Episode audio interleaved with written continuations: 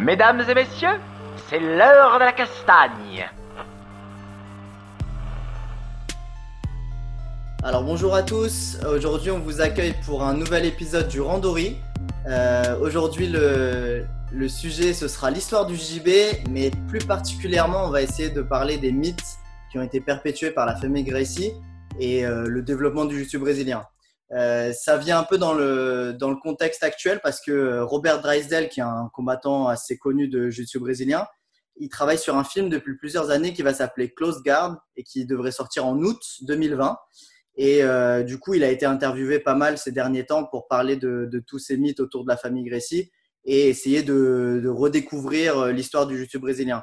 Euh, il y a quelques sources que vous pouvez, euh, que vous pouvez chercher et dont on discutera aujourd'hui, notamment d'un auteur qui s'appelle Roberto Pedreira qui a écrit plusieurs livres sur, sur l'histoire du jiu brésilien et on va en parler aujourd'hui. Donc, ce ne sera pas moi le spécialiste aujourd'hui du jiu brésilien, en tout cas pas de l'histoire. Ce sera Florent Lucioni, euh, qui est ceinture noire de jiu brésilien et qui est sur Montpellier. Florent, est-ce que tu peux te présenter et nous expliquer pourquoi tu vas nous parler de ça? Euh, ben, je m'appelle, comme tu as dit, Florent Sony. Je fais du jiu depuis une vingtaine, euh, plus de 20 ans. J'ai commencé au début du jiu en France à peu près, hein, puisque voilà, 95, ça a commencé le jiu J'ai commencé vers 99, il me semble, avec mon frère. Et après, j'ai monté un club à Montpellier, j'ai monté un club à Nîmes, et je me suis plus ou moins arrêté depuis quelques temps pour monter notre société, euh, parce que j'avais plusieurs business à côté, donc j'ai délégué mon club à, des élèves. Et après, c'est pas pour parler de moi pour ça, mais pour, pour, ben, pour ce sujet, c'est parce que ben, moi, j'ai une formation d'historien, l'histoire du YouTube, bien sûr, mais j'ai toujours bien aimé en fait euh, vérifier les sources qu'on me donnait. Et c'est vrai que depuis, ben, au début, que quand j'ai commencé le YouTube brésilien, et encore, c'était encore pire à l'époque, hein, dans les années, années 99-2000, euh, le mythe, il était à fond. Pour nous, en gros, euh, ils avaient tout inventé, les Gracie. Et c'est vrai qu'au début, tu répètes un peu ce que tu entends. Et après, au bout d'un moment, j'ai commencé à réfléchir, notamment quand je suis allé au Brésil. Habité trois ans au Brésil. Entre 2004, 2005, 2006, j'ai habité au Brésil. Et là-bas, j'entendais des trucs énormes, tu vois. Et quand j'entendais des trucs qu'ils disaient, j'avais l'impression qu'en gros, euh, il n'y avait aucun judoka qui avait jamais fait du sol. Tu vois J'étais, qu'est-ce qu'ils racontent les mecs? Et à partir de là, j'ai commencé à me documenter. Donc, j'ai lu énormément de livres sur l'histoire de jiu notamment ben, ben, les variantes de Choc. Il y a trois, épisodes euh, du, livre Choc. Il y a deux autres épisodes du même auteur, Raise. Il y a, après, il y a d'autres auteurs. Hein. Mais bon, le but, c'est pas de faire un truc trop lourd, je pense, en citant des auteurs, en citant des trucs, je pense. Hein. C'est plus de faire un truc peut-être général pour les gens.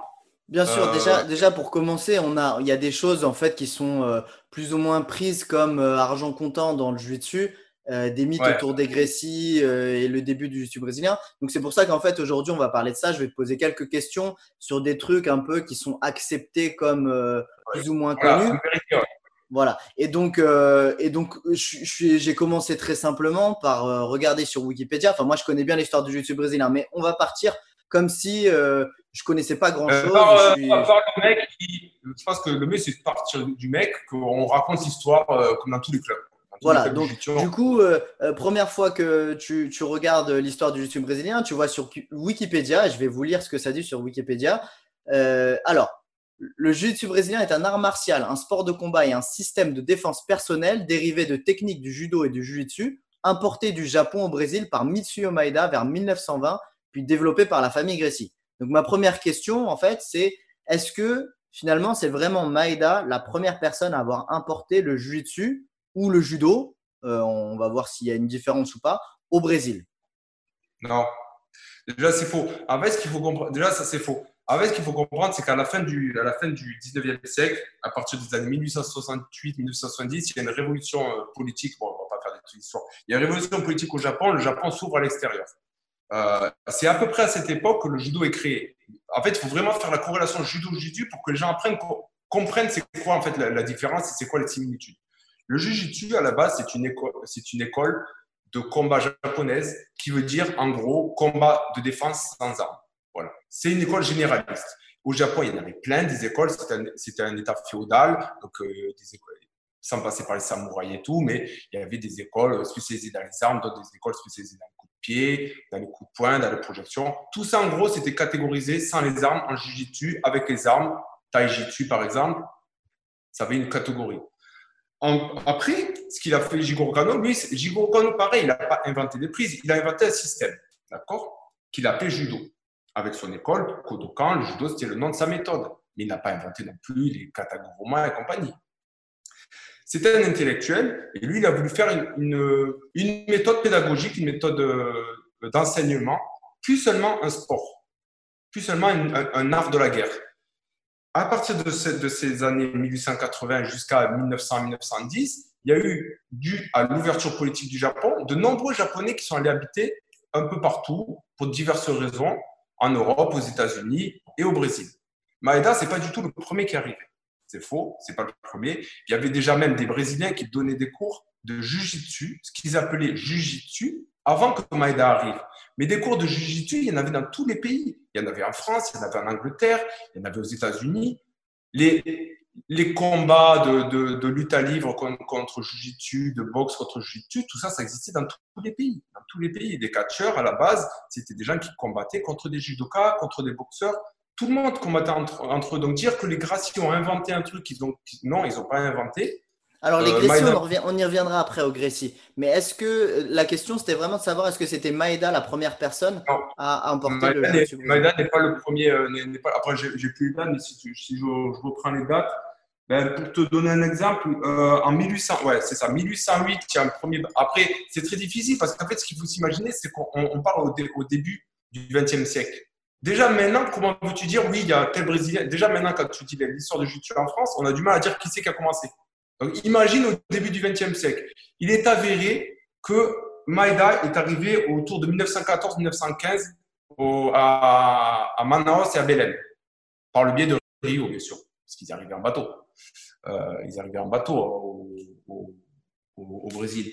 Mais par contre, il y, a, il y a un club de jiu-jitsu brésilien autour de 1808, 1908, 1910 qui est ouvert à Rio. Les cours sont donnés par un Brésilien du nom de Aldo Azevedo. C'est le premier nom qu'on retrouve dans. Alors, je tiens à dire aussi, ce que je dis moi, c'est pas moi qui l'ai inventé et c'est pas l'auteur euh, Roberto Pedrera qui l'a inventé. Lui, il a passé des heures, des heures. D'ailleurs, il a fait un travail de titan, le mec. Il a passé des heures et des heures et des heures en épluchant les journaux de l'époque brésiliens où les gars disaient, ben, en cours de jiu en 1910 à Rio, il y avait un gars qui donnait des cours de jiu 1910. Ça a été amené par divers, euh, japonais. Mais on ne sait pas vraiment qui c'est en fait. Il ne faut, pas s'imaginer qu'un mec arrive en disant c'est moi qui donne les cours. Il y, a, il y, a, des japonais qui arrivent. Certains japonais faisaient du, faisaient du judo, d'autres du jujitsu. Et ils donnaient des cours au mec. Et après le mec, il donnait des cours. Comme ça, ouais, donc ça, ça s'est fait assez naturellement, assez graduellement. Naturellement, euh... dans tous les pays. Ok. Et euh, est-ce qu'à l'époque, euh, on pouvait déterminer une différence entre le terme judo et jiu-jitsu? Ouais, alors ça, c'est un truc un, peu compliqué en fait. En fait, comme je le dis tout à l'heure, là, on n'est pas tellement loin de la création du judo. Hein, parce que la création du judo, c'est 1882. Là, on te parle des années 1908. Donc, c'est pas non plus hyper, hyper, hyper de temps après. En fait, ce qui se passe, c'est qu'en fait, ça, vient d'une chose. Le judo, en fait, c'est du quand, quand, tu as des judokas qui te disent le, votre jujitsu, c'est du judo, non, le judo, c'est du jujitsu. Le terme générique des sports de combat sans armes au Japon, c'est jujitsu. Quand ils sont arrivés au, au, Brésil, en fait, en gros, il y avait deux écoles.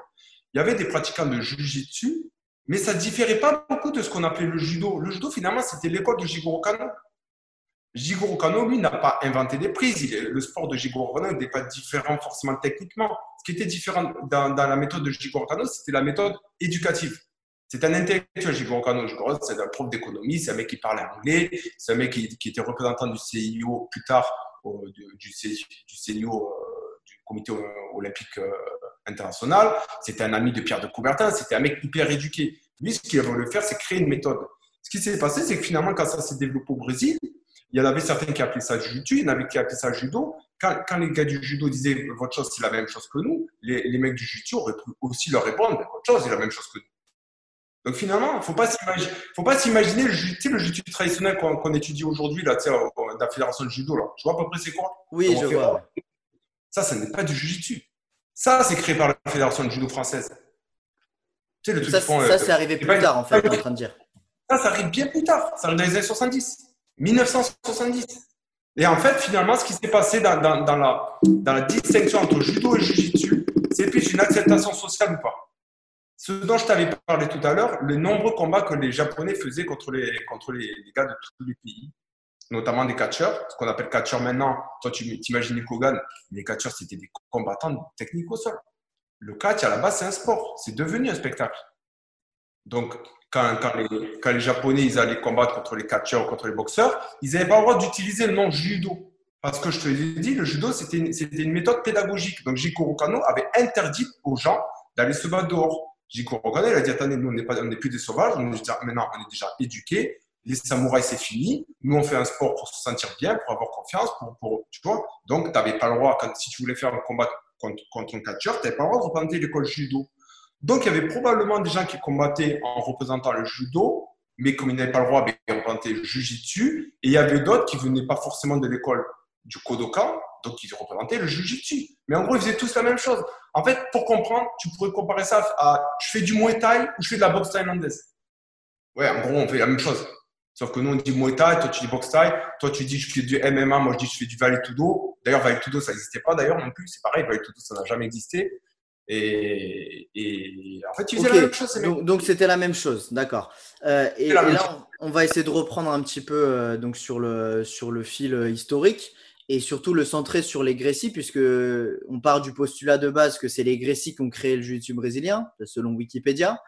Euh, et donc, euh, selon donc euh, Wikipédia, Maeda, il a enseigné à Carlos Gracie. selon Carlos Gracie, il enseigné, il enseigné pendant trois ans. mais moi, j'ai entendu dire de Robert Drysdale que Carlos Gracie n'aurait jamais appris directement de Maeda, mais de ses élèves. Ouais, alors après, ça c'est pareil. C'est, ben, le problème du jiu c'est comme c'est, dans tous les, phénomènes historiques, c'est le vainqueur qui raconte un peu son histoire, tu vois.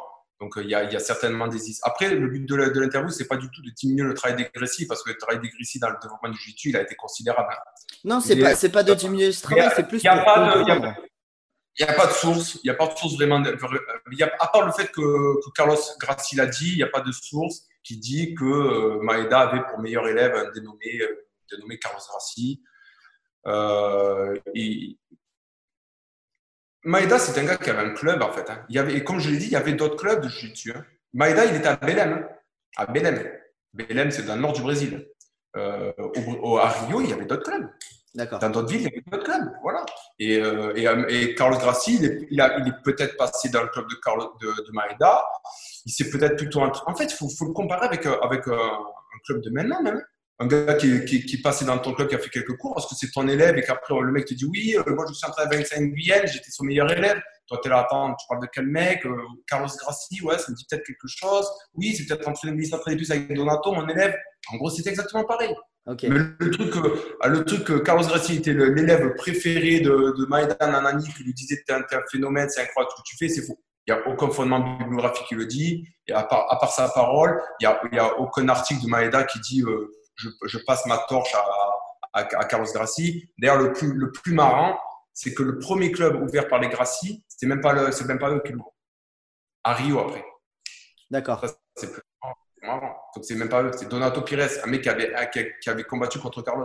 Ben voilà, Donato Pires, c'est un de ceux, euh, c'est euh, Jacinto Ferro et Donato Pires qui étaient des élèves de Maeda et qui, selon Drysdale, ça aurait été eux qui auraient enseigné le jiu-jitsu à Carlos Gracie. Et euh, moi, j'ai lu une interview de Helio qui disait que Carlos, en fait, il était vraiment pas fort du tout en jiu-jitsu, qu'il était, qu'il était pas bon et et il y en avait même plusieurs autres qui ont confirmé ça. Et c'est là, en fait, que je voulais, euh, je voulais commencer à parler un peu d'Elio parce que. Carlos aussi, en tant que combattant, il n'avait rien de spécial. Euh, il n'avait rien de spécial en tant que combattant. C'était encore une fois, il faut, en fait, il faut se, mettre dans l'imaginaire. Voilà, il y, a, déjà ce sport, il y a du jiu-jitsu, il y a du judo, peu importe. Il y en a qui appellent ça judo, il y en a qui appellent ça jiu-jitsu. Là, on est un peu plus tard qu'on avait dit. On est dans les années 1914-1915.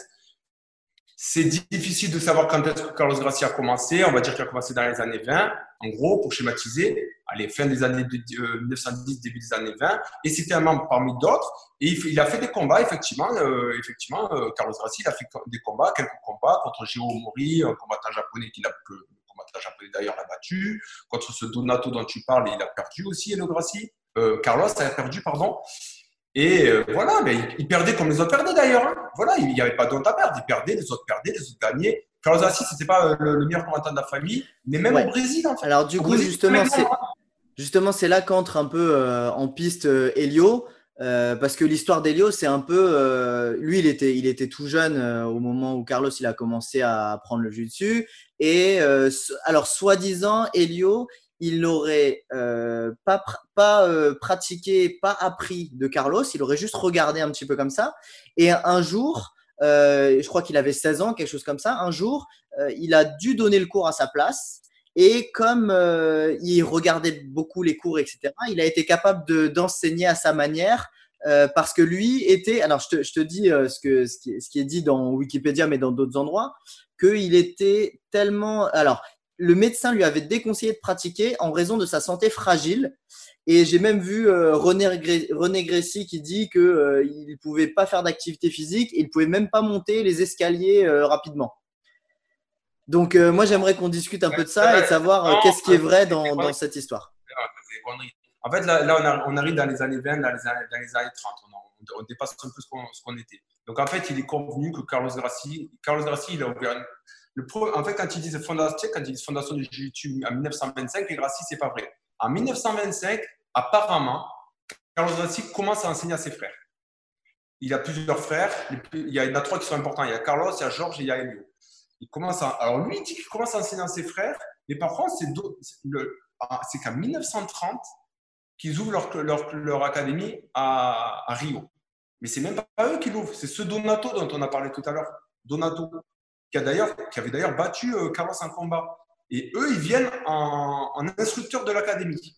D'accord. Finalement, au bout de quelques temps, ce Donato arrête et eux prennent la succession de l'académie. D'accord? En fait, ça s'est passé exactement comme ça peut se passer de nos jours. Hein. Tu as un mec qui voit un club, le mec il arrête et je donne un club. C'était exactement pareil. Je, donne le cours, c'est exactement pareil. Et déjà, Elo Grassi, ce n'était pas un faiblard comme on l'a dit, c'était déjà un sportif. Il était euh, compétiteur en natation, il était compétiteur en, en aviron, euh, il dit qu'il avait, qu'il avait de l'asthme. Peut-être qu'il avait de l'asthme, mais c'était pas du tout le gars tout frêle, euh, pas bagarreur, qui avait peur dans son coin. Oui, moi, j'ai vu des photos. Euh, il était assez costaud. Alors, je crois que ses mensurations, je crois que ses mensurations, c'était 1m64, 65 kg. je veux dire, moi, je fais, je fais 60, 65 kg. Il était grand, il était grand. Bah, ça, c'est les mensurations. Ça, c'est de Carlos.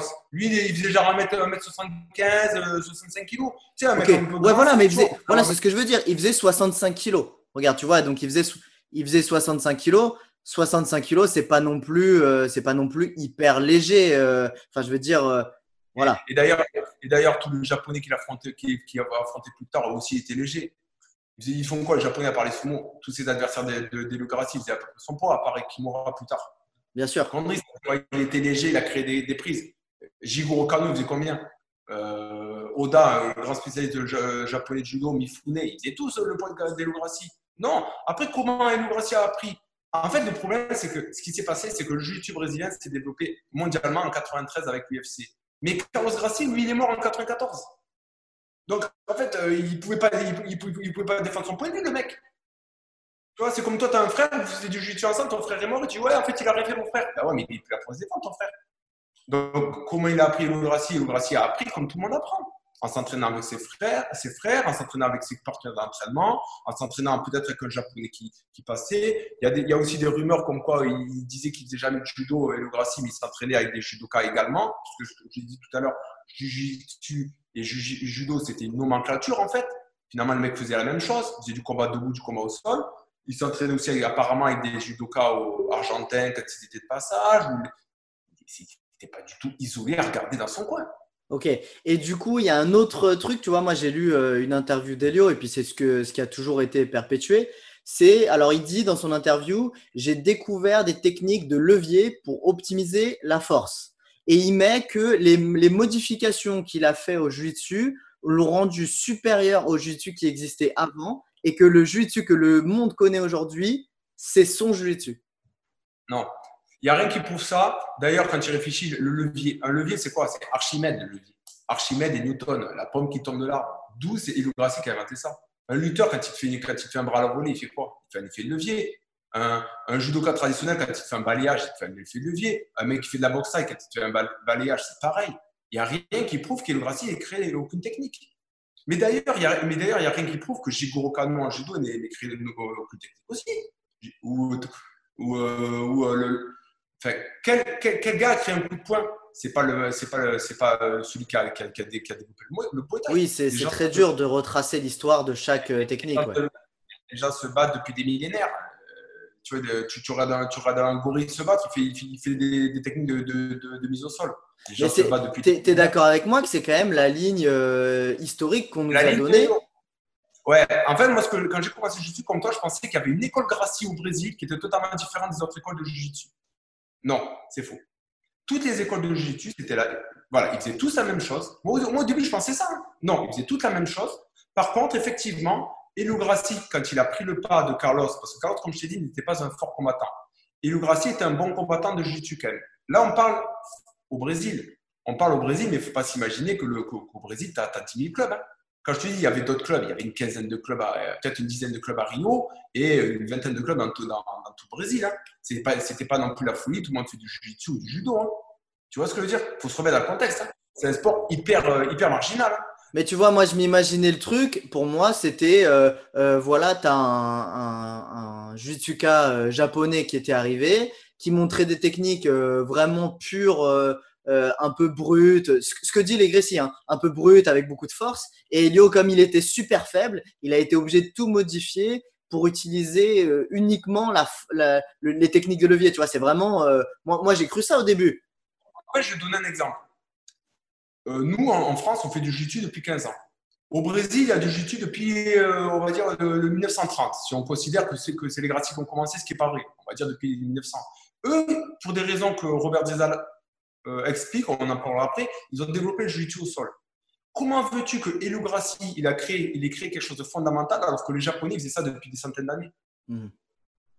Comment veux-tu que Florent Lucioni ait créé un truc de spécial alors que, alors que Rick Sangrassi fait ça depuis des centaines d'années? Ça voudrait dire que Florent Lucioni n'a pu créer un truc alors en France? Ben non, moi je suis entraîné en jiu comme, comme, plein d'autres et avec l'évolution de sport, effectivement, Vincent Nguyen, ah, vas-y, montre comment tu fais Vincent, cette prise, ah, c'est bien, c'est intéressant. Ah, Nicolas Régnier, toi, tu fais cette prise. Ah, euh, n'importe quel Français. Et après, on développe des prises, mais on ne crée pas un sport. Tu vois ce que je veux dire? C'est comme dire le mec a créé tel, mouvement au basket, il a créé le basket. Ben non, il a ajouté, il a ajouté une prise, il a ajouté un mouvement, voilà. Mais non, Elou Grassi, il n'a rien créé techniquement. Il a peut-être développé des prises comme les autres développés à côté aussi. Tu vois ce que je veux dire? Du, coup, on va, du coup, si ça ne te dérange pas, on va parler un petit peu des, des combats de Helio. Euh, parce que moi, c'est pareil, j'ai lu pas mal de choses là-dessus. Et, euh, et, on parle souvent en combat référence euh, pour le jiu-jitsu, un combat vraiment de référence, c'est le combat entre Kimura et Helio Gracie. Est-ce que tu peux raconter un petit peu? En fait, ce qui se passe, c'est quand même. Elo, Grassi, c'est quand même. Euh, autant, autant Carlos était un faible combattant, Elo Grassi, c'était quand même un combattant de renommée à Rio, on va dire. Dans le jiu-jitsu, il faut toujours se mettre. On est dans le monde du jiu-jitsu. Hein. On n'est pas en train de dire euh, non plus Elio, tout le monde a peur de lui et c'est le mec le plus redouté du Rio. Mais en tant que combattant de jiu-jitsu, ce dont on a parlé, c'était un sport qui était relativement pratiqué. C'était un combattant respecté. Un combattant qui était très respecté d'ailleurs, c'était son frère Georges. Lui aussi était un combattant très respecté qui combattait contre des gars de la lutte à livre. D'ailleurs, lutte à livre, c'est trop marrant parce que lutte à livre, c'est pareil, c'est pas du tout ce qu'on pense. Ce qu'on pense. C'est pareil, l'histoire de la lutte à livre, c'est pareil, c'est un peu comme du dessus. On en parlera une autre fois, on invitera Nicolas Régnier pour parler de l'histoire. Ouais, mais après, euh, la lutte, non, mais la lutte à livre, c'est. En fait, la lutte à livre, c'est exactement pareil. La lutte à livre, c'est du catch, comme le jiu-jitsu. En fait, la lutte à livre, c'est du catch, comme le jiu-jitsu, c'est du judo. Mais on gardera ça pour une autre fois, celle-là. Après, c'est vrai que les, livres font 400 pages, il y en a 3, il y en a, il y en a 5. Donc, en fait, tu as 2000 pages en gros de bibliographie. Et les, idées reçues qu'on a, c'est trop marrant quand tu lis les, reportages parce que c'est trop marrant. Et Louis Grassi, donc, c'était un très fort combattant. Il avait combattu contre, contre des gens, il combattait en jiu-jitsu, il combattait aussi en ce qu'on appelait lutte à livre, ce qui était le Tudo, lutte à livre américaine, qu'ils appelaient eux ce qu'on appelle nous Valetudo, on croit que Valetudo c'est le nom brésilien. En fait, ce qu'ils appelaient eux, c'était luta no duro. En gros, luta no duro, ça veut dire lutte à la dure. Ok. Et jujitsu. Jujitsu, c'était un kimono. Il n'y avait pas de point, on prend un kimono, on n'a pas le droit de se taper. Luta no duro, ou alors lutte, luta livre américaine, lutte livre américaine, c'était ce qu'on a, ce qu'on a appelé après Valetudo. Et après, tu avais aussi luta livre ou luta livre brésilienne, ce qui voulait dire lutte libre. Et en fait, ça, ça voulait dire que tu combattais sans kimono. En fait, c'était des nomenclatures à la base, c'était pas des sports. Vous voyez ce que je veux dire? Ouais, je vois. Judo, Jiu-Jitsu, là on est quelques années après. En fait, après c'était considéré comme Jiu-Jitsu au Brésil. En gros, ça voulait dire on combat par terre en kimono. Luta livre, on combat par terre sans kimono. Luta livre américaine, on combat en libre, sur un ring, avec un kimono ou pas, de- dans la rue, sur un tatami. Voilà. Et c'était quand même le combattant référence. Il y avait Camilo Grassi et les autres. On va dire, il était, on disait que c'était le meilleur combattant. Et On donc, pourquoi, pourquoi euh, Elio Gracie s'est retrouvé à combattre contre Kimura? Alors, en fait, Elio Grassi, ce qui est trop marrant, c'est que c'était un mec quand même relativement décrié. Si tu veux, Elio Grassi, c'était le seul mec dans la communauté du Jiu-Jitsu qui était là, hey, Jiu-Jitsu, Jiu-Jitsu, Jiu-Jitsu. Tu vois le truc un peu? Ouais. Nous, on est meilleurs que vous. Il sortait des trucs énormes. Et en fait, il avait euh, l'imaginaire qu'on a, nous, en, en Europe, de dire que le- le- le- l'adversaire du Jiu-Jitsu, c'était la lutte à livre, c'est pareil. L'adversaire du Jiu-Jitsu, c'était le judo. Parce que c'était presque pareil. Lui, il s'en foutait plus ou moins de la lutte à livre. D'ailleurs, la lutte à livre, euh, ce qu'on appelle lutte à livre maintenant, euh, euh, ça vient du catch.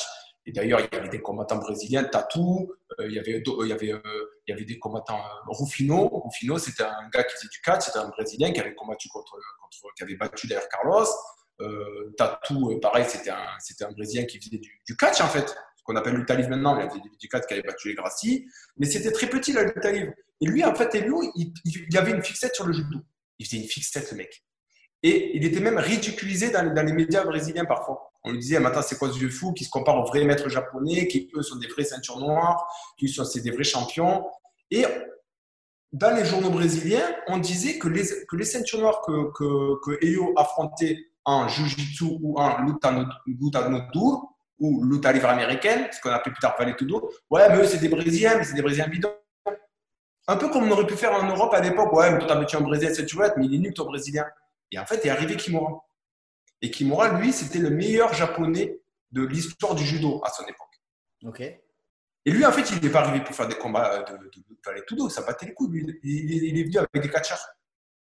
Et en fait, le mec, il est venu avec des catcheurs et dans sa, dans sa, groupe de, de catch, ils ont fait un tour mondial, pas, pas rien qu'au Brésil. Ils sont arrivés au Brésil, il y avait un japonais avec lui, mais qui n'était pas forcément un, judo, un, un, judoka de renom. Et ce japonais, il fait un combat finalement contre Elio. Premier combat, ils font match nul. Deuxième combat, Elio l'étrangle, il l'endort. Et après, Elio a commencé à dire ah, Vous voyez, vos japonais, nanani, nanana.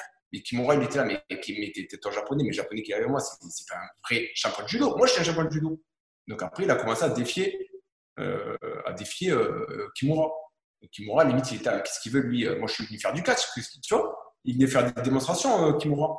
Et euh, il a dit bah, Vas-y, mais si tu veux, on fait un combat de judo, jiu-jitsu. C'est quoi votre jiu-jitsu Ouais, bah, vas-y, on fait un combat. Et ils ont fait un combat. C'était déjà la fin de carrière d'Elio. Hein. D'accord. Déjà, Elio, il, était déjà, il avait déjà fait pas mal de combats. Et donc, qu'est-ce qui s'est passé pendant ce combat? Ben, ce qui s'est passé, c'est qu'il s'est fait éclater.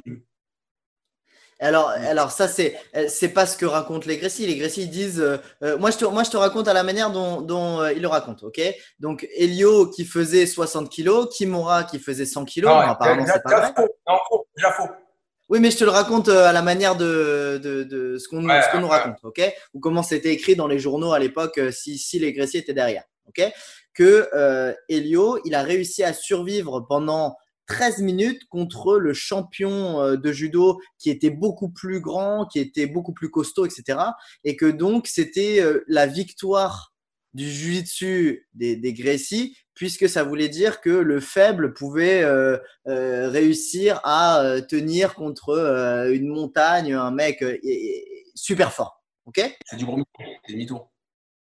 C'est du gros mytho. Dé- dé- Déjà, alors par contre, attention, hein, Elo était quand même quelqu'un que, Kimura ou les Japonais considéraient comme relativement fort au sol.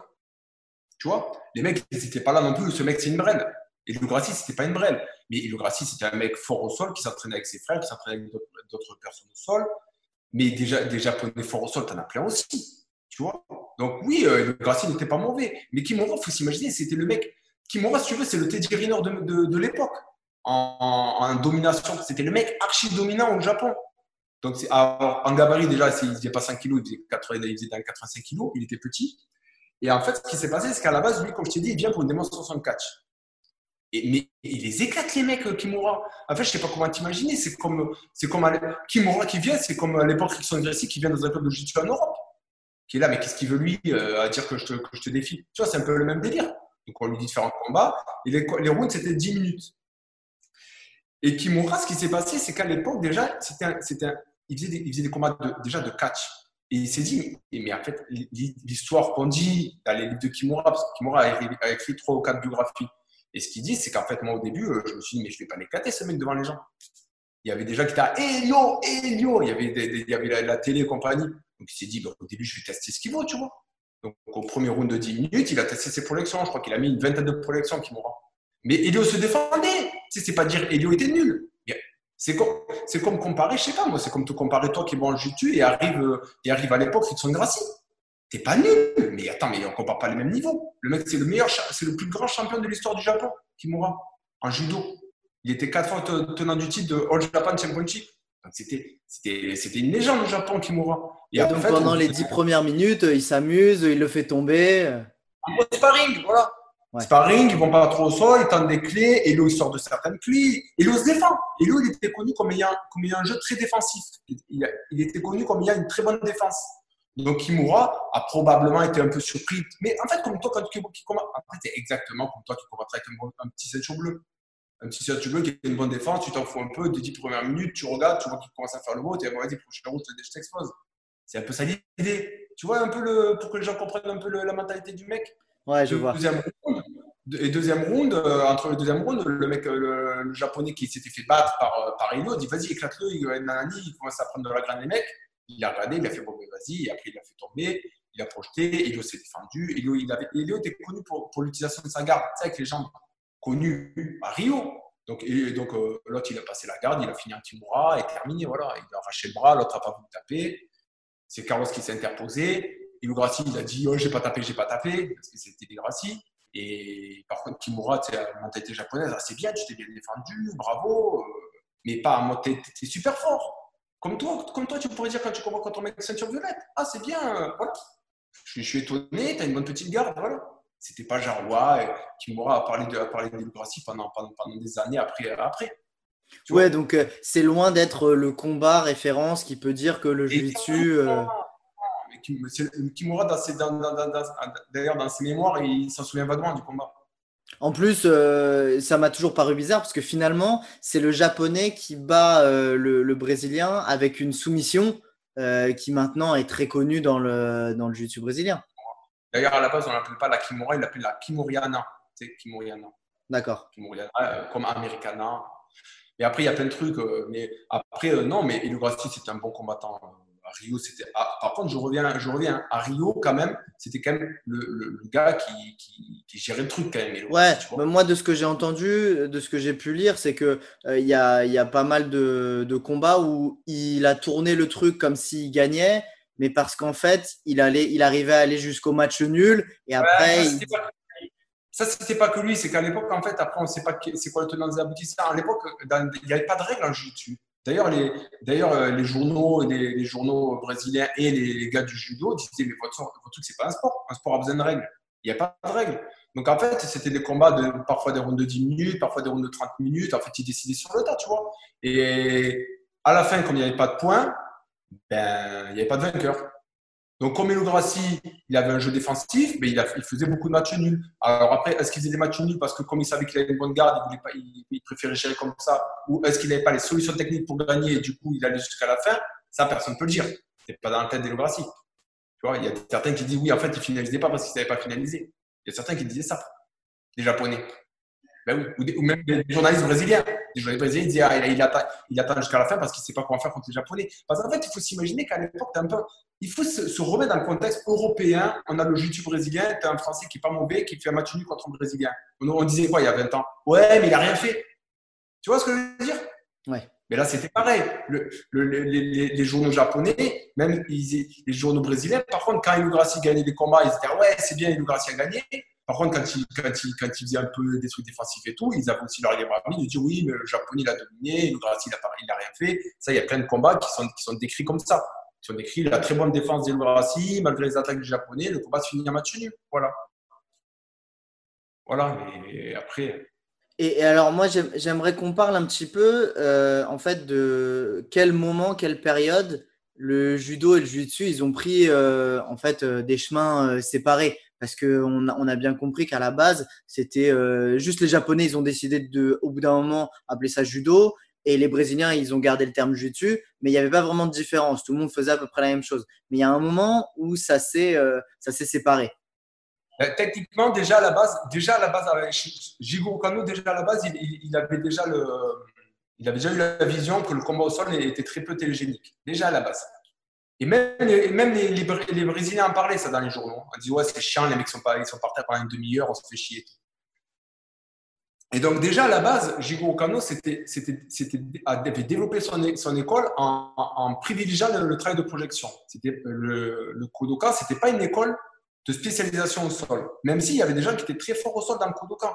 D'ailleurs, à l'époque, on disait, euh, il, y avait il y avait certains judokas. En fait, il faut revenir à l'histoire. Le Kodokan, s'est créé au début par Jigoro Kano. Mais ça, a attiré plein de gars qui, avaient étudié dans d'autres écoles de jiu-jitsu. Donc, certains étaient spécialistes des projections, d'autres spécialistes du travail au sol, d'autres étaient complets. Donc, il y avait des, des Japonais qui n'avaient pas étudié à la base par une école spécialiste du combat au sol. Fuzen Ryu, par exemple, c'était une école au Japon qui était spécialisée des armes et du combat au sol.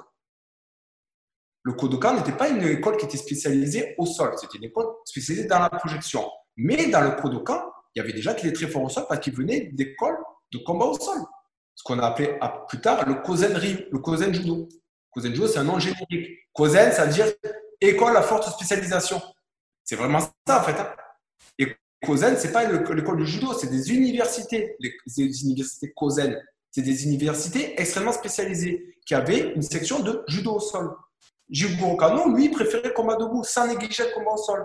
Mais ensuite, avec le développement du judo à l'international et en se rapprochant du CIO, donc de ce dont je parlé tout à l'heure avec Pierre de Coubertin, il s'est rendu compte qu'il y avait peut-être à terme la possibilité de rentrer le judo aux Jeux Olympiques dans les années 60. Plus tard, après, donc déjà, dans les années 20, dans les années 30, dans les années 40, le mec, c'est un intellectuel, il dit, on va peut-être plus privilégier le combat debout qui est plus spectaculaire au combat au sol. Et en fait, la courbe a fait ça, en fait. Les Brésiliens, notamment le clan Gracie, comme ils étaient nuls au sol, debout, pardon, ils travaillaient plus euh, leur travail au sol. Et comme les, les Japonais voyaient l'opportunité de développer leur sport en mettant en avant plus les projections par rapport au travail de sol, au sol, ils ont commencé à de moins en moins travailler au sol, ce qui ne veut pas dire qu'ils ne travaillent plus au sol. D'ailleurs, si tu compares le niveau d'un judoka moyen au sol maintenant, il est beaucoup moins fort que dans les années 50. Les gens ont commencé à, avec, à, moins étudier le sol. Et les Gracies, ils ont fait le chemin inverse. C'est pour ça qu'en 2020, on se retrouve avec deux écoles qui sont totalement différentes. C'est pour ça que maintenant, ben, les judokas, ils sont très forts debout et pas mal au sol. Et les judokas sont nuls debout et très forts au sol. Eh ben, moi, la première fois que j'ai commencé à me poser la question euh, sur ça, en fait, c'est euh, quand j'ai commencé à voir des vidéos du Kozen Judo, donc, ce, dont tu parlais. Et en fait, quand tu vois certaines vidéos de Kozen Judo, tu vois euh, certains pratiquants dans les années 80 faire de la de la riva, faire de la X-Guard, faire vraiment du, du jiu-jitsu brésilien comme tu le connais, comme tu le connais aujourd'hui. Et, et, en fait, tu, oui, sûrement même avant, exactement. Et, et donc, dans la dernière interview de Drysdale que j'entendais, il disait que pour lui, jusqu'au, euh, jusqu'aux années 90, les Japonais, ils étaient encore euh, plus forts que les Brésiliens, euh, même au sol. Donc au sol et debout, les deux. Et que c'est à partir du moment où l'IBJF est arrivé que vraiment il y a commencé à y avoir une grosse différence et un gros développement de la technique au sol par les Brésiliens. En fait, un truc que, moi, que moi je, j'avais pas appréhendé, c'est qu'en fait, ce qu'il faut s'imaginer, c'est que le jiu-jitsu au Brésil, c'était très, c'était, petit avant le, début du UFC. Là, on, revient dans les années 90. Il ne faut pas s'imaginer que tout le monde faisait ce sport. C'était encore quelques clubs à Rio. Hein. Et les Japonais, ils étaient un paquet à s'entraîner au sol. Et ouais. On n'est pas en train de dire que, que Rickson Gracie n'était pas fort au sol. Là n'est pas le débat. C'est comment tu veux rattraper des centaines et des centaines d'années de travail technique? Finalement, j'ai un pote judoka qui me disait ça en rigolant. Nicolas, là, je salue si regarde la vidéo. C'est un peu ceinture de judo et ceinture de jiu Et il me dit, en fait, la chance qu'ont eu les Gracies, c'est que les, les, judokas ont arrêté de faire du sol. Et il y a un peu de ça. Mais ce que je veux dire, c'est pas pour critiquer les Gracies. Moi, je suis ceinture de jiu Mais les gens, on disait ça au début, les gens ont deux bras, deux jambes. Donc, en fait, un japonais, il n'a pas le droit d'inventer une technique au sol, mais un brésilien n'a pas le droit d'inventer non plus. Tout le monde peut développer des esprits. Tu développes des prix dans t'entraînant. Tu vois maintenant avec les Norvégiens qui, font le biringulo mieux que les frères Mendes, etc., etc. Mais c'est normal. Ils sont plus grands que les autres, quoi. Et puis, ils peuvent bien développer des prises en Norvège ou dans n'importe quel pays. Les gens ne sont pas cons. Ce qu'il faut se penser, c'est que le jiu-jitsu brésilien, techniquement, il était en retard. Nous, on pense que c'était en avance, c'était en retard. Moi, j'ai des vidéos d'un maître, euh, Oda. Cherchez sur Internet, euh, tu as, des vidéos à YouTube. Mais toi, tu parles des années 70, mais moi, moi j'ai des vidéos de Kozen Judo chez moi où les mecs font le berimbolo dans les années 30. Mais tu vois sur la vidéo, un épisode trop marrant. Il y avait j'étais ceinture de jiu-jitsu et moi déjà, je commençais à m'intéresser à ça. J'avais déjà vu des cassettes et tout. J'ai un pote qui s'appelait Elso, d'ailleurs, peut-être qu'il va regarder parce que c'est un, pote brésilien qui, parle français, qui habitait en France avec nous. Il était cinquième degré de chez les Grassi. Cinquième degré, je parle dans les années 2005. Un, mec un, ami personnel de la famille Grassi. Et lui, il me sortait ses aberrations. C'est Rose Grassi qui a inventé Triangle, c'est lui qui a inventé ci, c'est De La Riva qui a inventé De La Riva. De La Riva, c'est mon maître, c'est mon prof. Mais pensez que c'est De La Riva à Rio qui a pensé le tiens, je vais mettre ma jambe à l'extérieur de l'intérieur pour bloquer le mec c'est être un peu naïf quand même. Comment tu veux penser qu'en des années, euh, même, depuis que les gens se battent par terre, il y a, un mec qui avait, qui avait faire ça quand même pour empêcher l'autre de bloquer. Et lui dit non, c'est lui qui a inventé. Un jour, je lui montre la cassette d'Oda, je dis écoute, regarde cette cassette chez toi, tu viens en parler. Et le mec, quand il est revenu, il était livide. C'était en gros, c'était euh, il y a un mec d'une secte qui m'a dit un truc, et en fait, on m'a montré que c'était faux? Il avait vu la vidéo, il a dit attends, mais c'est dans les années 20. Mais moi, euh, Rolls, je te parle des années 70 quand il m'a montré son américaine. Et lui, il voyait bien que dans les années 20, il y avait un japonais du nom de Oda qui était même pas le plus c'était un des plus forts combattants au sol avec Mifune. Il faisait des trucs de ouf pour l'époque. Il faisait des lapel guard des compagnies, le mec. Parce que c'était des spécialistes du combat au sol. Faut s'imaginer ça. C'est pas des judokas comme vous l'imaginez maintenant, les gars, qui regardent la vidéo. Faut s'imaginer des, des, spécialistes de combat au sol qui passent des heures à travailler au sol au Japon entre eux. Pourquoi veux-tu qu'ils soient pas bons au sol? Et après, le mec, il me dit Ouais, mais, mais Teddy Riner, mais Teddy Riner, il s'en bat les couilles du combat au sol. Il, est bon debout. Mais bien sûr qu'il y a des. Et encore maintenant, il y a des Japonais qui sont très forts au sol, du Japon, du Komuro, là. Je sais pas si tu te souviens de ce combattant japonais qui combattait contre, contre Bibiano Fernandez et tout à l'époque. Un mec du Neo hasard, un mec du Kozen Judo. Il faisait des matchs nuls contre Bibiano Fernandez, quand Bibiano Fernandez était, était, ceinture noire, était champion du monde en ceinture noire. Et il faisait du Kozen Judo, le mec. Ben oui, voilà, en fait, c'est le, but, hein, évidemment, de, ce, podcast, c'est pas du tout de cracher sur la famille Grécy, c'est plus euh, de vraiment retracer l'historique, de comprendre ce qui s'est passé, de voir en gros qu'est-ce qu'ils ont raconté de, vrai, la famille Grécy, et qu'est-ce qu'ils ont raconté de faux. Et donc, ça, m'amène à ma prochaine question. Moi, je voulais te poser, euh, pour aller peut-être plus dans du positif de, ce qu'ont fait les Grécy, c'est pour toi, en fait, quel rôle a joué la famille Grécy dans le développement du jiu brésilien? Ah, mais par contre, euh, parce que là, on a l'air de pas penser c'est qui ce mec et qu'est-ce qu'il raconte et il arrive à critiquer les Gracie, nanani. Non, mais par contre, les Gracie, ils ont un rôle fondamental. Mais en fait, je critique les Gracie, je critique pas les Je te dirais exactement la même chose si tu me disais que Jigoro Kano dit qu'il a inventé telle prise. Non, mais bien sûr, bien sûr, bien sûr. Mais c'est juste pour, c'est juste pour remettre les choses au clair qu'on n'est pas du tout dans la critique. Et voilà, voilà, pas du tout. Euh, les, les Gracie ont un rôle fondamental dans le développement du jiu Les gens qui, qui disent ouais Fada, Osvaldo Fada. Fada, il n'avait rien à voir avec, avec, Fada, c'était un autre club encore côté de Jiu-Jitsu qui, était développé. Mais il n'y avait pas que Fada. Il y avait la famille Sa, après maintenant il y en a encore des mecs, il y avait la famille Pereira, il y en avait d'autres en fait. Mais vraiment, ce qu'il faut penser, c'est vraiment la, pierre angulaire, c'était quand, même, quand même les Gracie. Notamment Carlos, parce que Carlos était le manager, l'organisateur, et Elio, lui, c'était le mec qui était à fond, je vais, défendre le Gracie, je vais défendre le Jiu-Jitsu, nananer, nananer. Mais à l'époque, il n'y avait pas d'école Gracie Jiu-Jitsu. Hein. C'était école de Jiu-Jitsu Gracie. Comme école de Jiu-Jitsu Nguyen. Mais donc, tu vois, mais, donc on a établi que les Gracie, ils n'ont pas vraiment réinventé le, sport. Non, techniquement, ils n'ont rien inventé, ça s'est établi. Il y a des... Par contre, ils ont créé. Non, en fait, ils n'ont pas, ils pas créé de technique comme Jigoro Kano n'a pas créé de technique, mais si, ils ont développé le jiu-jitsu brésilien, puisqu'avant, il n'y avait pas de jiu-jitsu brésilien. Et donc, en fait, comment ils l'ont développé? En en faisant un sport déjà qui était opposé du judo. Donc le judo, c'est une forme éducative et le Gracie, lui, ne veut pas de ça. C'est vrai quand même que quand on compare l'influence de Carlos et Elio, Elio, il a quand même fait le gros du travail. Hein. Quand tu regardes, Carlos, il a quand même pas fait grand-chose. Donc c'est quoi comme travail? C'est un travail de communication finalement? Ah, Déjà, c'est un travail de communication, faire parler son sport. Et après, c'est un travail ensuite de mentalité. Nous, on fait pas, euh, on fait pas, on fait pas du judo. On n'est pas là, on n'est pas là pour marquer des points. On est là pour se battre. Ça, ça joue. Ça, c'est mon chat qui monte. Tu vois C'est la mentalité. En fait, il faut, penser que c'est deux sports différents, deux sports pareils à la base. Il y en a un qui va vers le sol, il y en a un qui va vers le, vers le debout. Mais surtout, c'est la mentalité des Gracie. Eux, pour eux, le jiu c'est un sport de combat. Eux, ils voulaient revenir à la mentalité du début, des samouraïs. D'ailleurs, ce qui est trop marrant, c'est qu'Elo Gracie, c'est ce qu'il disait. Tu sais, quand, quand, on a dû te le dire, toi, tu sais, quand tu dis, ouais, mais c'est quoi ça par terre, à vous, faire des câlins, vous êtes des homos ou quoi? Elo Gracie, il lui ça des judokas.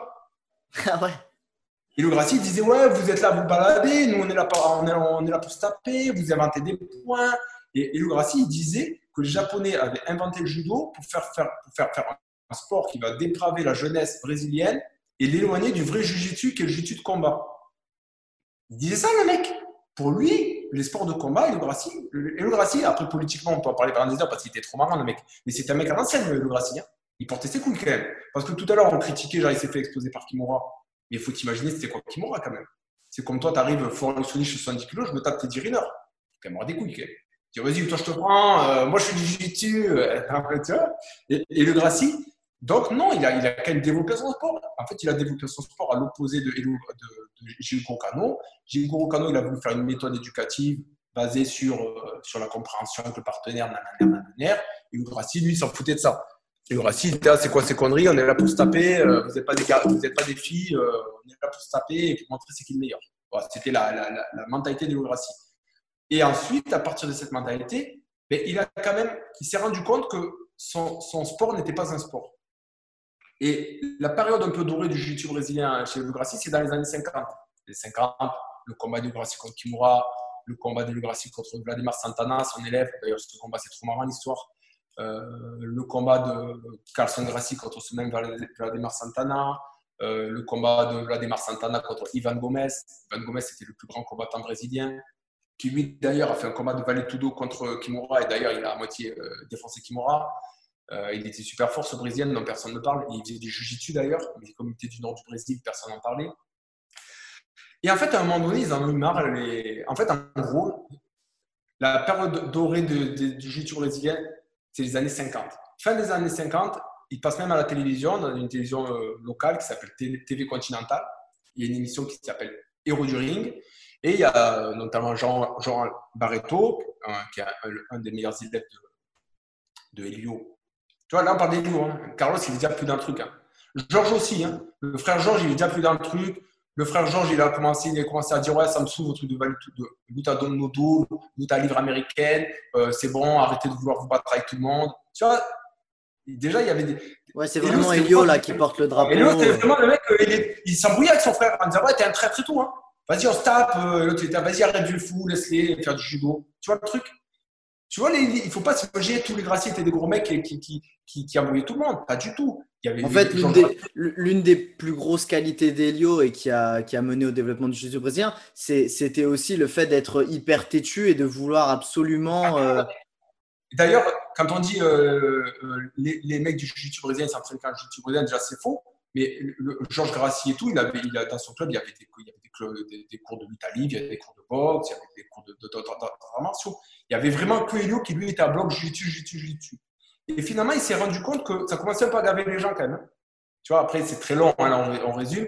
Ça commence à, Parce que les gens trouvaient que le jiu-jitsu d'Elio Grassi, c'était une méthode très défensive. Ensuite, ils avaient aussi du mal à trouver des, adversaires. Donc, en fait, ce qui s'était passé, c'est que Carlson, il avait affronté des lutteurs mais des catcheurs, mais des catcheurs qui, qui, ne faisaient plus du catch euh, tel qu'on le faisait au début des années 20. En fait, ce qu'il faut s'imaginer, c'est qu'au début des années 20, le catch, c'est un sport de combat. Et ça devient un sport de spectacle. Pourquoi? Parce que les gens en ont marre des combats. Parce que les combats, des fois, ça finit à match nul. Des fois, il ne se passe rien. Des fois, il y en a qui est blessé, ça dure deux secondes. Donc, ils ont aménagé le truc en faisant un truc de spectacle. Et du coup, Carlson de Rassi, il a commencé à, faire des combats aussi contre des catcheurs, mais des combats de réels. Mais comme il gagnait ou des fois il ne se passait rien, les gens disaient Mais attends, mais il se passe rien dans votre sport, c'est nul, on se fait chier, il n'y a pas de règles. Le judo à côté, il y avait des règles.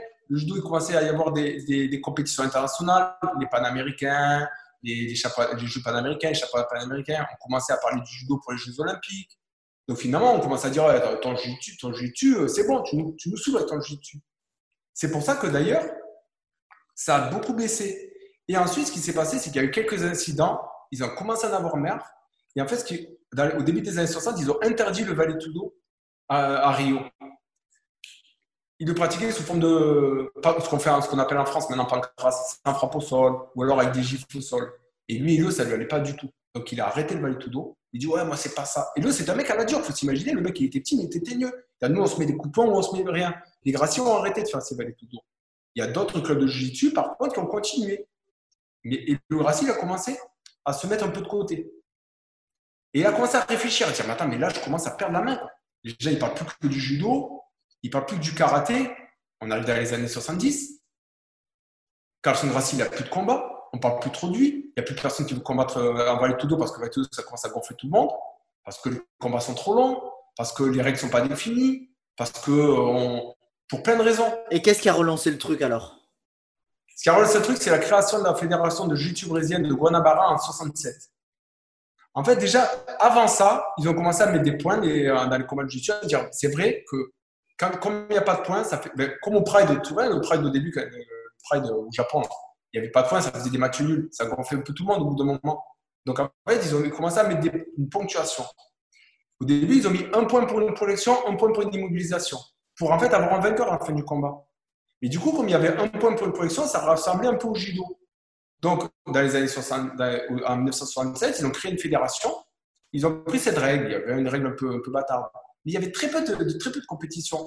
Et dans les années 70, ils se sont dit, c'est vrai qu'effectivement, ce, Grassi, c'est pas non plus hyper têtu, il commençait à être vieux, il y avait des gens autour de lui qui ont commencé à dire ce, ce, ce qu'on critique du judo, le fait qu'il ne soit pas un sport, c'est vrai, il faut le différencier du judo, il faut le différencier des autres sports. Nous, comme on aime bien combattre au sol, on va faire une ponctuation en mettant en avant le combat au sol. Avec des points, avec des compétitions. Et à partir de là, le jiu-jitsu a commencé à se développer et a commencé à se différencier vraiment du judo. Donc, aucun a compris. Donc, le judo, il y a des projections, on gagne en mettant des points debout. Au jiu-jitsu, il y a des points au sol, on gagne en, en mettant au sol. Mais le jiu-jitsu reste encore très, euh, très peu développé ça se développe, mais très peu. Le, la, mode, le sport à la mode dans les années 70, là je t'ai dit tout à l'heure 67, les, compétitions c'est à partir des années 70 de jiu il y a une compétition en année, deux compétitions en année. C'est le sport, c'est le karaté qui est à la mode. Bruce Lee, euh, David Carradine, le, le frelon vert, je sais plus quoi. Du coup, c'est pour ça que les Gracie vont défier les karatékas. Tu sais, ce truc des karatékas dans la cave qu'on voit, ils combattent les karatékas, les Gracie. Tu vois, des vidéos d'un Ouais, dans les Pourquoi ils sont, Pourquoi ils sont, plus, ils sont plus sur un ring, les Gracie? Parce qu'il n'y avait plus de Tudo. Hmm. Le Tudo, c'était passé de mode. Le Valet Tudo, c'était dans les campagnes avec quelques mecs qui montaient sur un ring et qui se tapaient, mais tout le monde s'en foutait de ça. Et donc après, euh, après, en vrai, ce qui a vraiment relancé le, le jiu-jitsu, ça a été la création de l'UFC par Orion, non? Non, mais après, ce qui a développé le jiu-jitsu, c'est clair, c'est l'UFC. En 97, j'avais regardé en 90, en 90 il n'y a pas tellement longtemps. Tu, tu dirais qu'il y a combien de pratiquants affiliés à la CBJ oh, là, tout le Brésil. Alors là, j'en ai aucune idée. 10 000. Ah ouais. En 97. Donc imagine, 10 euh, ans avant. En fait, toi, tu penses que le jiu tout le monde en faisait, mais non. Il y avait 10 000 pratiquants. Il y a combien de pratiquants à la CFJJB à l'heure actuelle? Il y en a euh, 7, 7, ou 8 000. Voilà. En gros, en 97, au Brésil, après le début de l'UFC, il y avait à peu près le même nombre de pratiquants que le jiu euh, dans, la Fédération française maintenant. Alors que le c'est inconnu. Donc, euh, dans les années 80, 80 il, y avait, il, y avait, je sais pas, il y avait peut-être 1000 pratiquants dans le Brésil qui faisaient du jiu brésilien. Moi, je m'en souviens, une fois, j'étais dans les années 2000, je, je, vais dans, une, dans, un magasin, je parle à une meuf, tu sais, je fais du jiu-jitsu nanani. Elle fait, OK, ouais, j'ai déjà entendu parler. Et elle me regarde, elle me dit, mais en fait, pourquoi tu au Brésil? Moi, je lui dis, t'es folle, toi, c'est le, pays du jiu je dis, ben non, euh, il y a du jiu partout. Tu vois?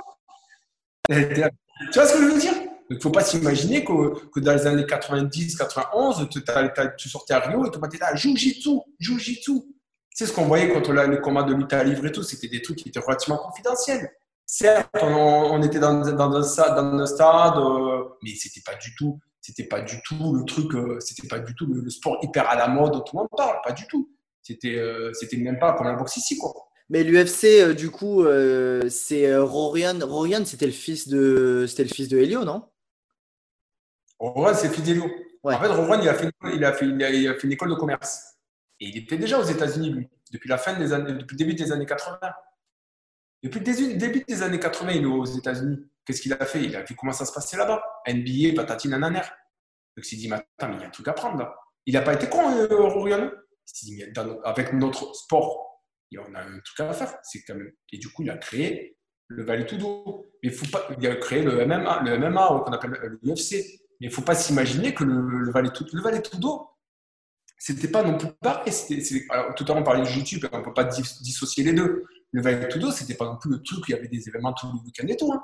Pas du tout. Hein. D'ailleurs, c'est pourquoi, je sais pas si je me suis toujours posé la question pourquoi le premier combat de Rickson Gracie contre Zulu dans les années 80, il n'est pas à Rio? Parce qu'il n'y avait pas de Valley Tudo à Rio? Parce qu'il n'y avait pas de Valley Tudo dans l'état de Rio?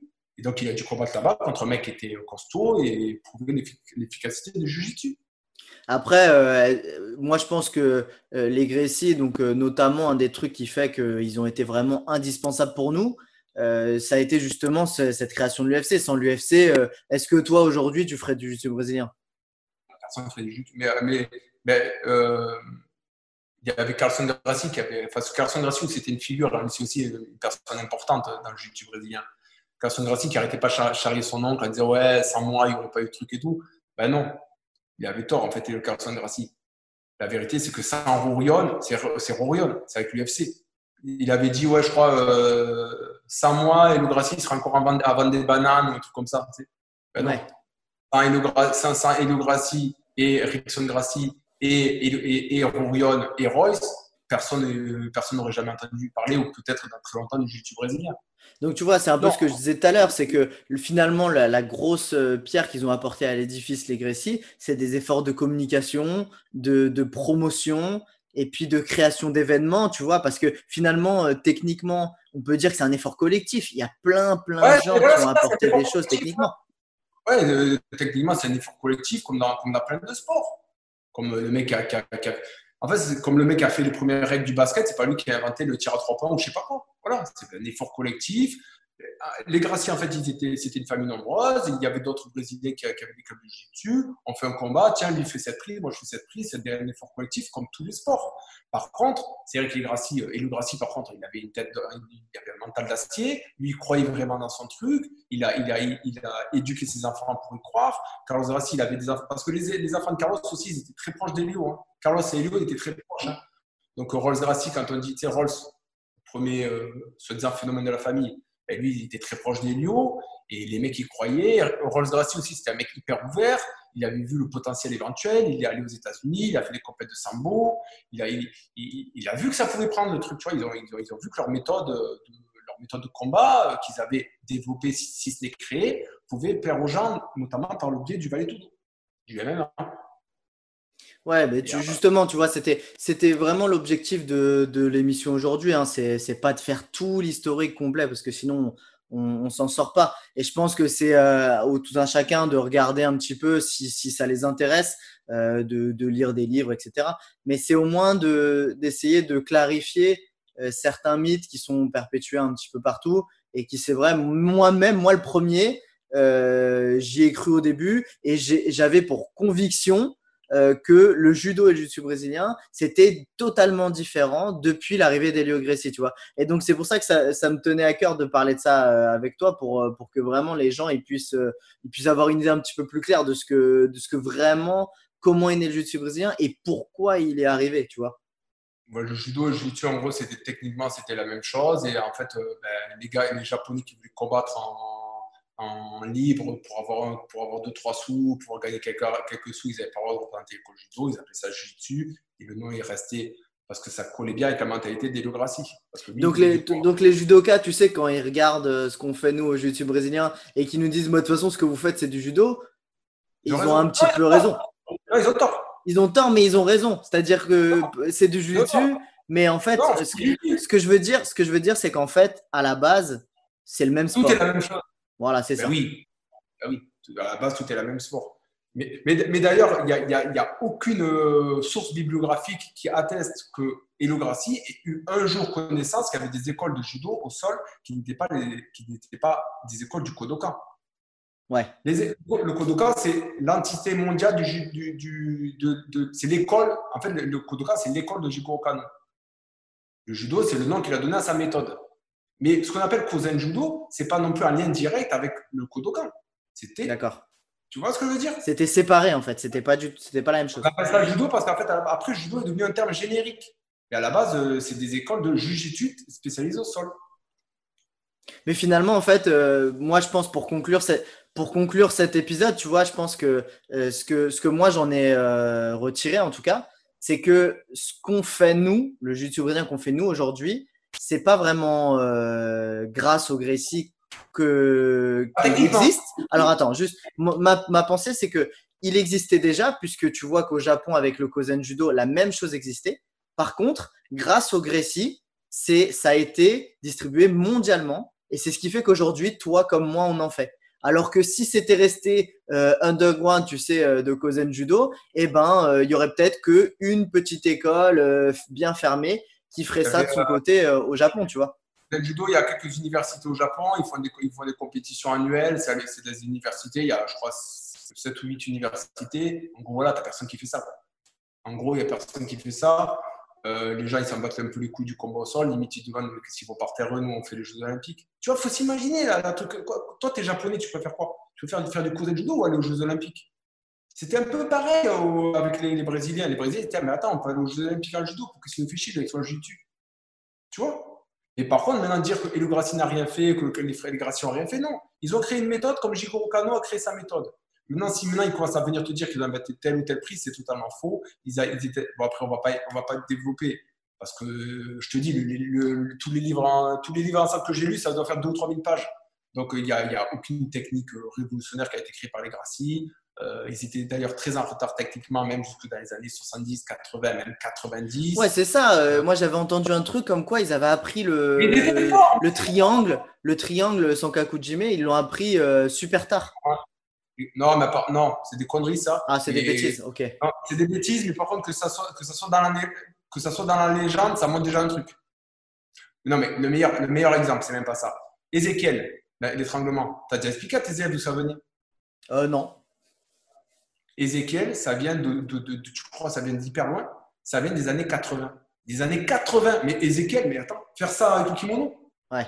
Ézéchiel, ça vient des années 80.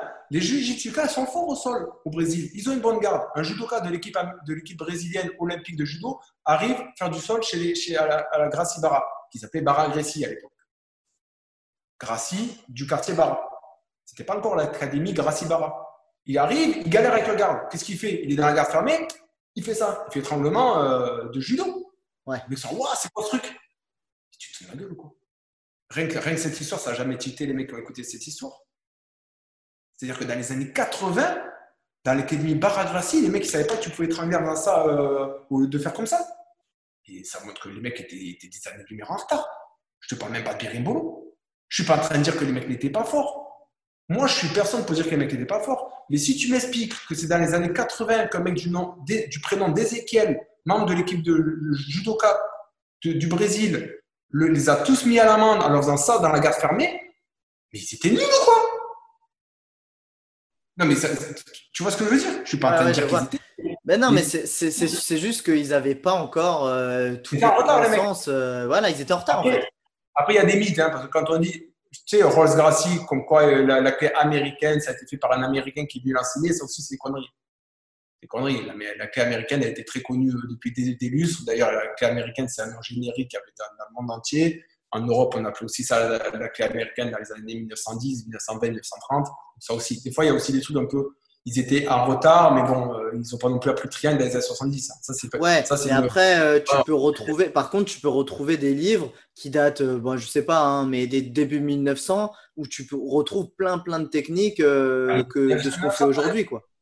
Pas des années 1900, mais tu n'as jamais vu des, des, des, sculptures de, de, de, la Grèce antique? Et le mec qui fait Matalion, il fait guillotine, il fait clé de pied, évidemment.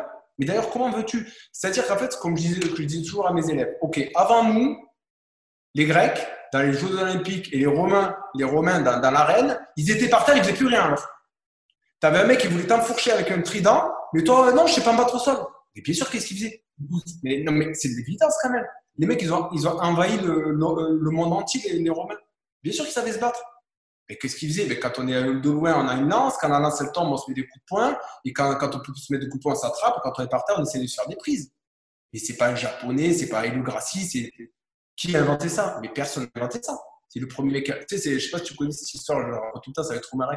Il y a un prof, il y a un prof de, de, de, de Kung Fu il y a son élève. Maître, maître, c'est vous qui avez inventé ce coup de poing? Tais-toi, continue à t'entraîner. Maître, maître, c'est vous qui avez. Le mec, à il dit a inventé ce coup de poing, premier homme qui a mis ce coup de poing. C'est exactement ça. Mais oui. Comment veux-tu que Mais qui a inventé cette prise? Qui a inventé que vas-y, quand je te tire ce pied, ça fait mal. Quand je te fais ça au poignet, ça te fait mal. Quand je te fais ça à l'épaule, ça te fait mal. Et ça existe depuis toujours. Après, après, les gens créent un sport. Donc les gens, avec une méthode, avec des envies, ils ont créé une méthode qu'ils ont appelée judo. Les Gracie, avec le temps, etc., ils ont créé une méthode qu'ils ont appelée Jiu-Jitsu, puis après Gracie Jiu-Jitsu, puis après Jiu-Jitsu brésilien pour la différencier. Voilà, mais les, les Gracie ont créé leur méthode de combat. C'est indéniable. Finalement, c'est devenu hyper efficace. Pourquoi? Parce que c'est devenu la seule méthode qui a privilégié le combat au sol. Le catch, ils étaient super forts au sol. Bon, il y a la lutte à livre aussi au Brésil, mais la lutte à livre, c'est très petit. Donc, le, catch, ils en ont dit, vas-y, on en a marre de faire des prises au sol, on va faire un spectacle, on va se gagner des millions aux États-Unis. Ils ont eu raison. Le judo, ils se sont dit, tu sais quoi, se rouler par terre, c'est un peu roux parce qu'au Jeux Olympiques, ça fait chier tout le monde et la télé, ils en ont marre, du coup, on va travailler plutôt debout. Et, les Gracies ont fait l'inverse. Du coup, les, Gracies et les Brésiliens en particulier. Du coup, ben, le Jiu-Jitsu brésilien en 2020, c'est effectivement le sport de référence en ce qui concerne la technique au sol. Ce qui ne veut pas dire que c'est le seul sol c'est pas étonnant maintenant de retrouver des, lutteurs américains, des catcheurs américains qui continuent, qui commencent à, retravailler leur sol, à redécouvrir ce qu'ils avaient un peu oublié. Et les judokas aussi à redécouvrir ce qu'ils avaient un peu oublié. C'est juste de la logique. C'est juste que les Gracies ont développé le combat au sol et en développant le combat au sol, il après il y a plein de raisons à ça, on ne va pas y passer des heures, mais c'est vraiment très intéressant. Mais parce qu'il y, il y a des raisons pour lesquelles ils sont devenus forts au sol, quand même. Après, ça prend des heures d'en parler, mais c'est pas non plus un hasard il y avait des raisons d'infrastructure, les clubs étaient petits, ils ne pouvaient pas faire trop de combats debout. Et le Gracie, comme il était mis au sol, c'est dit de toute façon, je vais tomber. Donc, autant que je, continue à être mis au sol euh, debout, parce que de toute façon, je vais être par terre contre les Japonais. C'était pas Oui, c'est ça. De toute façon, lui, quand il combattait contre Kimura, contre les Japonais, il savait qu'il allait tomber, donc euh, il était obligé de développer ses techniques au sol.